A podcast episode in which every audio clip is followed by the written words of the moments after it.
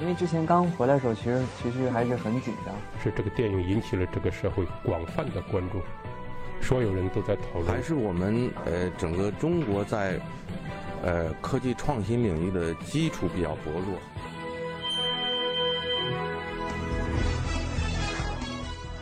影响有影响力的人，中国新闻周刊。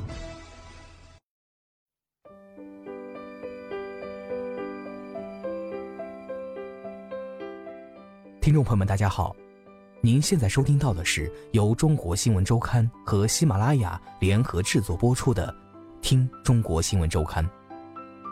本期稿件选自《中国新闻周刊》杂志，毛义军《萌娃造星记》。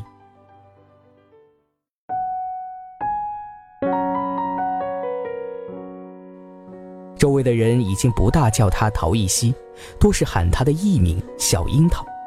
演完《小戏骨白蛇传》后，他被邀请参加孟非和昆凌搭档的新节目《了不起的孩子》，又相继出现在央视和湖南卫视的晚会上。这两个月，他在忙着拍新戏《小戏骨三国》，妈妈和外婆在片场陪着，和他们一起的还有一对一的家教，家教是经纪人德小星安排的。陶艺希妈妈跟德小星签了约。在陶艺希十八岁以前，都由公司打理他的演艺活动。未来几年，德小星为他规划好了方向，将来考北京电影学院。初中之后开始减少活动，专心学习。在升入初中之前的两年里，再接一点湖南卫视的戏，拍几个童装和儿童食品的广告。大概是从二零一三年开始，随着童星的迅速走红。很多像德小星这样的经纪人逐渐离开成人经纪公司，自立门户，成为专门的儿童经纪人。他们掌握着众多演出平台的资源，吃透了导演的口味和市场的需求，把握家长对孩子的期望，在孩子的命运里扮演着非常重要的角色。二零一七年四月十四号晚上十点，在浙江台州市路边的一家炒菜馆里。德小星快速吃完了晚饭，他得赶着收拾行李，准备第二天飞往长沙。他这一天都不得空，从早到晚，他为自己旗下的童星接了六个活动。电视台编导们把资料接连发给他，再通过电话讨论相关要点，还有些应付不过来的邀约，德小星都推掉了，只确保他认为高规格的活动，比如长沙的这个品牌发布会，有菊萍参与。邀请了他的公司的两个孩子，又比如央视节目《音乐优等生》，这两年每年都在向他找相应素质的孩子。他想在今年争取推五个孩子上节目。这六个活动中最重要的就是陶艺希的小戏骨三国发布会，所有的时间都需要他最后确认。四月十七号和十八号宣传片拍摄，二十三号媒体采访，二十六号北京发布会。二十七号长沙发布会，二十八号回长沙的剧组拍戏，他都必须跟着。德小星这样忙碌的状态是在《小白娘子》火了以后。去年十月，《小戏骨白蛇传》开播刚一周，德小星在温州的餐馆里吃饭，电视里正放着这部戏的宣传片。旁边一位母亲指着白素贞，冲孩子说：“这小孩演得真好，你也要向他学。这是我培养的艺人，大牌经纪人就在这里。”德小星差点就冲过去，说出已在心里翻腾的话。那时他第一次感到，没准儿自己要在圈子里红了。就在那一周内，这部戏的微博单条播放量超过三千八百万次，腾讯视频评分冲上九点四分，豆瓣评分也高达八点九分。去年底，他干脆将温州的公司搬到陶艺希的家乡台州。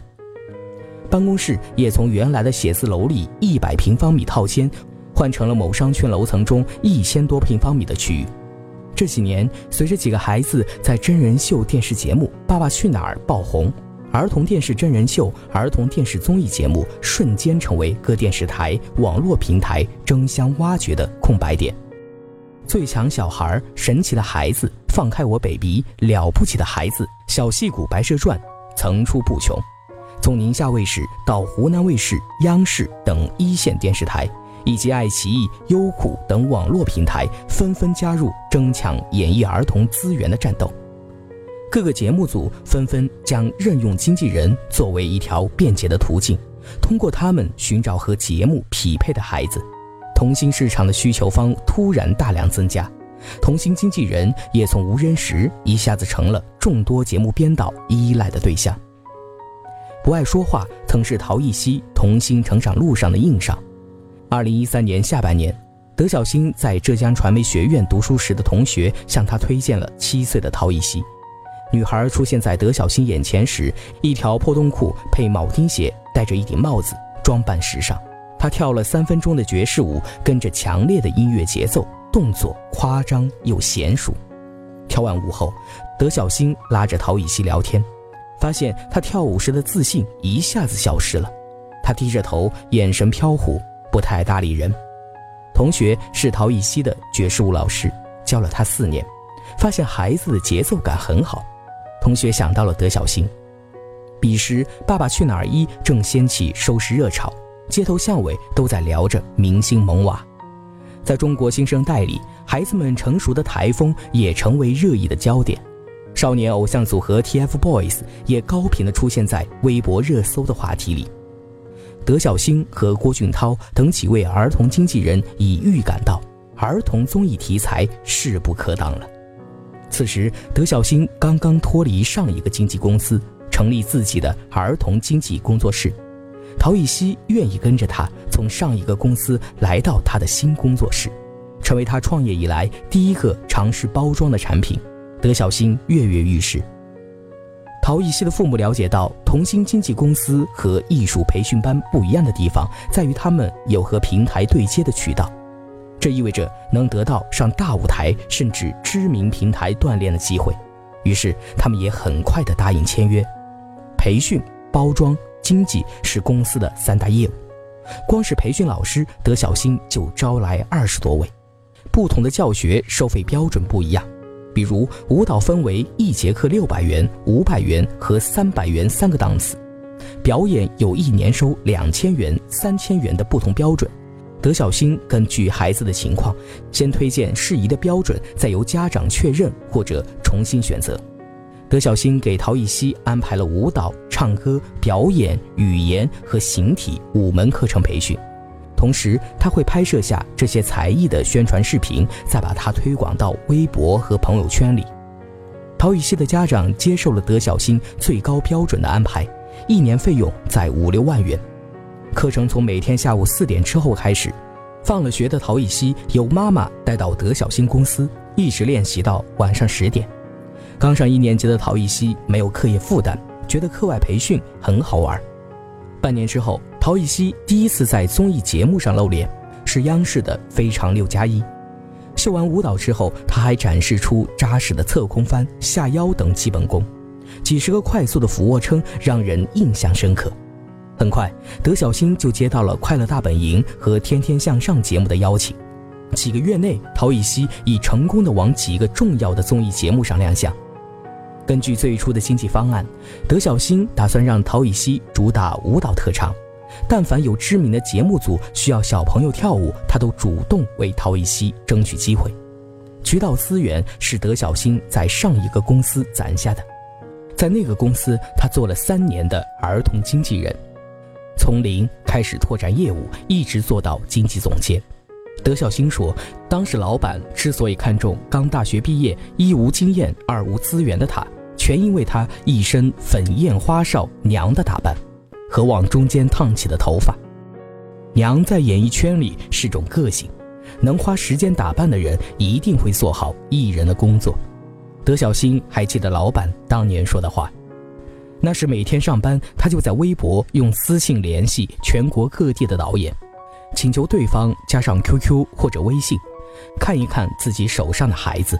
大多数人都以为他是骗子，私信发到人家烦了，才勉强加上几个。德小新说，《非常六加一》的导演因为用过他之前带的孩子，觉得满意，才来公司挑选了陶艺希。而《天天向上》的一名工作人员是他关系很好的校友。知道他在做童星经济，便说有需要可以推荐合作。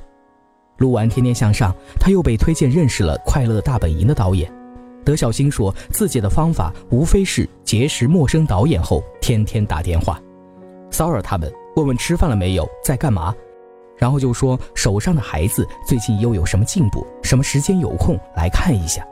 他的前同事李查查向中国新闻周刊表示，当经纪人绝没那么简单，好的孩子太多了，经纪人肯定是要公关的，不然为什么导演要用你推荐的孩子？公关的方式，多位童星经纪人表示，主要是请导演吃饭。